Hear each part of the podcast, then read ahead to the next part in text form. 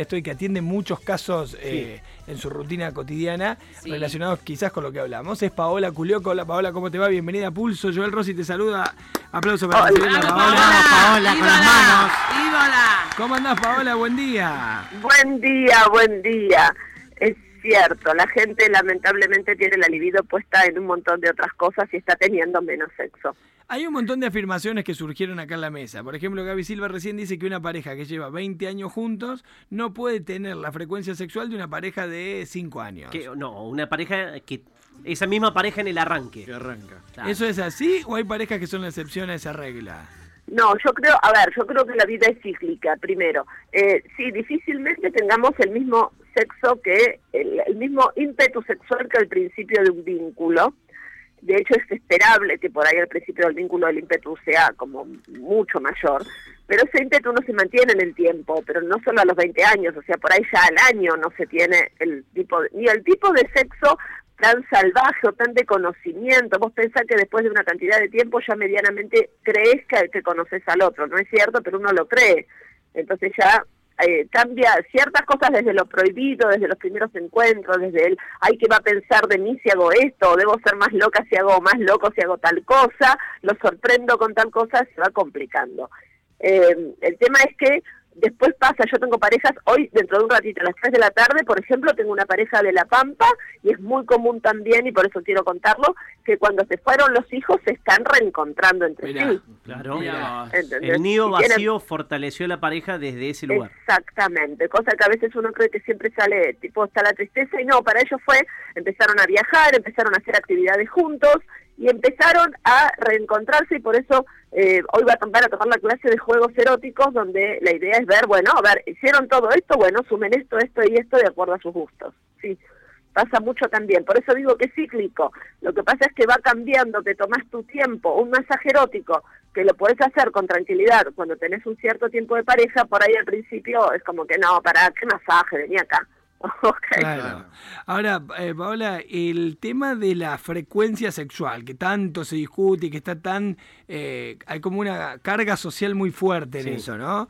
Eh, hay como un estándar que vos decís, che, como sexóloga decís, chicos, miren, una pareja, si están teniendo sexo dos veces al mes, la verdad que están teniendo poco sexo. O no, no hay un estándar y eso está en cada uno. Mira, primero quiero aclararte que no soy sexóloga, yo soy especialista en juegos eróticos y dirijo una escuela de sexo. O sea, hace 15 años que me dedico a ayudar a la gente a que tenga una vida sexual más divertida y feliz. Entonces sí te puedo contestar esto porque para mí son preguntas cotidianas.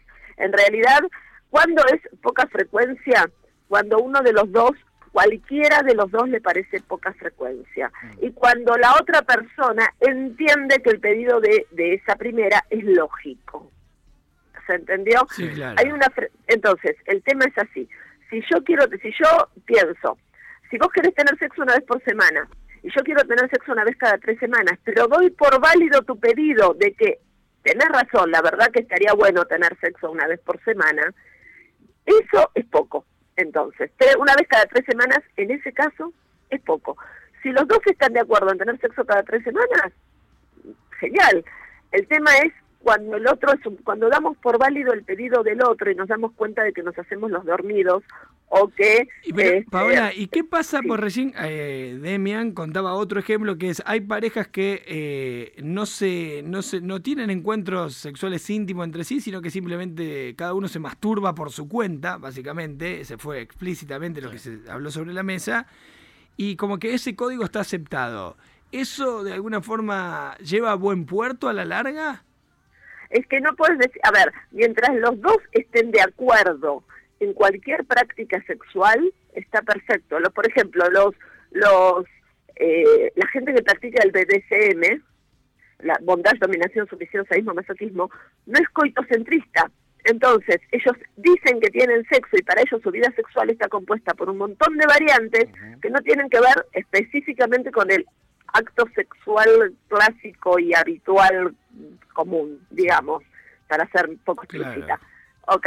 Entonces, para ellos está perfecto. Mientras las dos personas, tres, cuatro, treinta y dos que estén participando, les parezca que eso es lo que quieren, les gusta y necesitan, está perfecto. Lamentablemente la vida real te dice que no es así.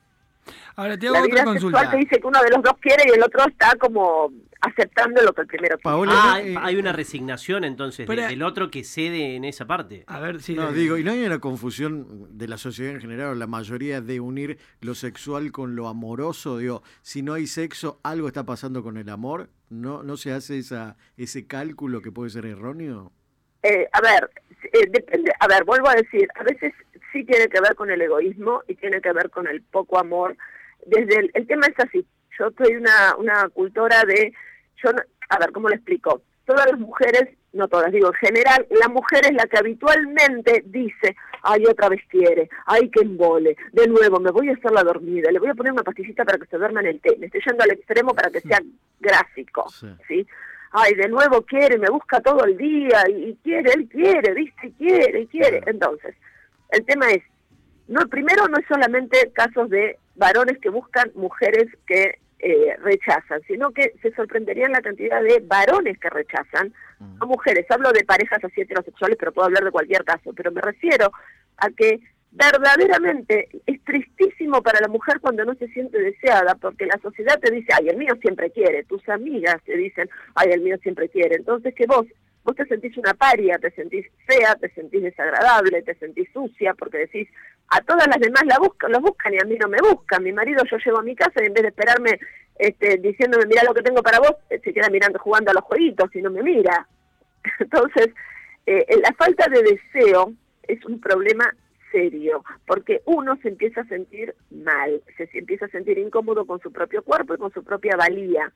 Entonces, cuando el, problema no solamente eso, sino que uno puede aceptar, mira, en este momento tengo menos deseo porque tengo la libido puesta en otra cosa, pero ¿en qué te puedo ayudar a vos? Mm. Me parece un planteo sumamente interesante para una pareja, no quedarnos en esto de, bueno, que se joda, que se jode, que no se busque otra, yo no tengo ganas y se lo tiene que bancar porque para mí lo que si yo no tengo ganas, él se la tiene que bancar, y punto, porque para eso yo soy la mujer y él es el hombre y se la tiene que bancar, y entonces, este, y si no quiere que se joda, pero que ni se le ocurra irse con otra, ¿eh? porque mis necesidades son válidas, pero las necesidades del otro no. Y eso es al revés también, ¿no? Digo, tipos que, que, piensan lo mismo, que porque es la mujer se la tiene que bancar. Ahora, te hago otra consulta, Pau. ¿Qué pasa cuando, digo, qué pasa? ¿Cómo se da cuenta una pareja de que las dos partes están asexuadas? Suponete que el, ninguna de las dos partes, o sea, no están teniendo intimidad, pero tampoco sienten que la necesitan mutuamente, ¿no?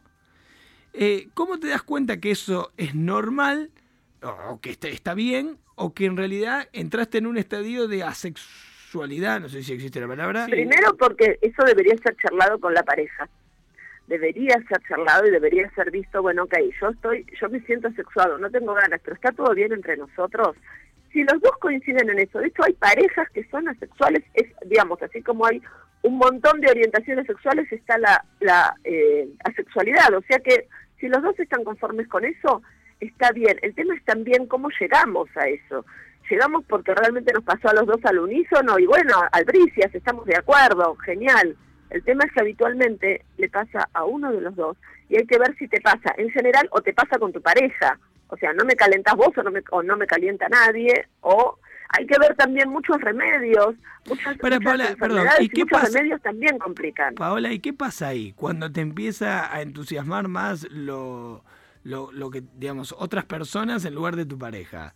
Cuando te despierta más deseo sexual, no sé, desde una compañera de trabajo, un compañero de trabajo, el chico con el que te ves todos los días en el colectivo, no sé, quién fuere, un amigo, una amiga, más que tu pareja. ¿Qué hay ahí?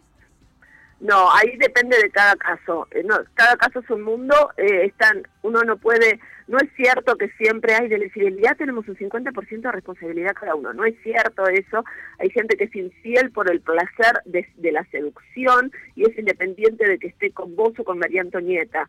Es exactamente, o sea, hay gente que disfruta del placer de la conquista y necesita el placer y la adrenalina de lo nuevo. Entonces esté con la más linda del mundo, con el más maravilloso del universo, con el más amante, divino, espectacular en todo sentido, igual va a ir a buscar afuera. Ahora, te, tiro, te tiro una teoría de bar, una teoría de charla de amigos y que tiene que ver con eso precisamente. Y te pido disculpas por la teoría de bar, pero quiero conocer tu, tu opinión. ¿La infidelidad fortalece la pareja? ¿Sí o no? ¿O en qué casos? Eh, sí y no, depende del caso.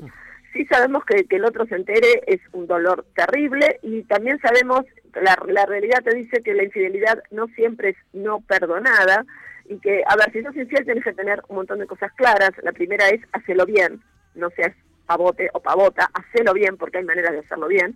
Eh, segundo, no te saques la culpa diciéndoselo al otro porque es muy fácil cometer sincericidio y es una maldad. Yo, hablando en, en, barrio, te diría es una guachada, esto de, mira, yo te metí los cuernos, y pero estoy arrepentido, así que ahora yo te cargo vos de esto. Toma, tú, te pasé el paquete y yo te lo conté porque me pareció. ¿Cuánto tiempo estuviste? Cinco años estuve, pero te lo vengo a contar ahora. Sos una mala persona, no sos un amor. ¿Ok? Entonces, ciertas cosas. ¿Te acordás de la luna de miel? Hace 20 años que estamos casados. ¿te acordás de la luna de miel cuando vos te, quedaste descompuesta en la playa? Bueno, yo me fui con el bañero. No. Entonces, no contar y pero ahora te lo cuento porque ahora quiero este, sacarme culpas. Hijo de tu madre, te lo pasaste, me la pasaste a mí la culpa. Entonces, nada de contar infidelidades retrospectivas. Si lo hiciste y nadie se enteró, nadie se enteró. No vengas un año después a decir, en esas vacaciones, cuando vos te fuiste yo, tal cosa. No es necesario. Entonces, eh, si fortalece la pareja, depende de la pareja. Yo no estoy de acuerdo con la infidelidad. Para mí es, tiene que ver con pactos preexistentes que, digamos, hay otras variantes de sexualidades que tienen que ver y de elecciones sexuales que tienen que ver con abrir la pareja, con hacer swinger, con, eh, con un montón de otras cosas que tampoco son tan limpias y, blancas como te las cuentan, no es que es una, una sexualidad nibia. Ojalá, digamos, estamos hablando de personas y cada persona es un mundo. Entonces, no hay una sexualidad que conforme a todos, hay gente que es muy feliz siendo monógama y gente que es muy feliz haciendo otro tipo de sexualidades y ninguna es perfecta para todos, ninguna, no existe la sexualidad perfecta, porque vos me podés decir, bueno, soy swinger, no es tan fácil, tiene un montón de contras, y tengo una pareja abierta y tiene un montón de contras, y tengo una pareja, todas las, cualquier elección sexual, como cualquier elección de vida, que le puede tener contras. Vos te gusta tu trabajo, pero te tenés que viajar tres horas por día para llegar ahí en colectivo. Y eso es un embole. Bueno, todo, todo, todo, todas las sexualidades tienen sus precios contras. Paola, te, te, agradecemos como siempre tu predisposición con nosotros para sacarnos estas dudas. Y es una voz calificada, pues alguien que trabaja a diario con esto hace mucho tiempo. Te dejamos un beso enorme, Pau. Muchas gracias. Muchísimas gracias. Un beso grande. La mismísima Paola Culioc del otro lado, haciéndonos algunas apreciaciones en torno a esto que veníamos charlando. Ustedes saquen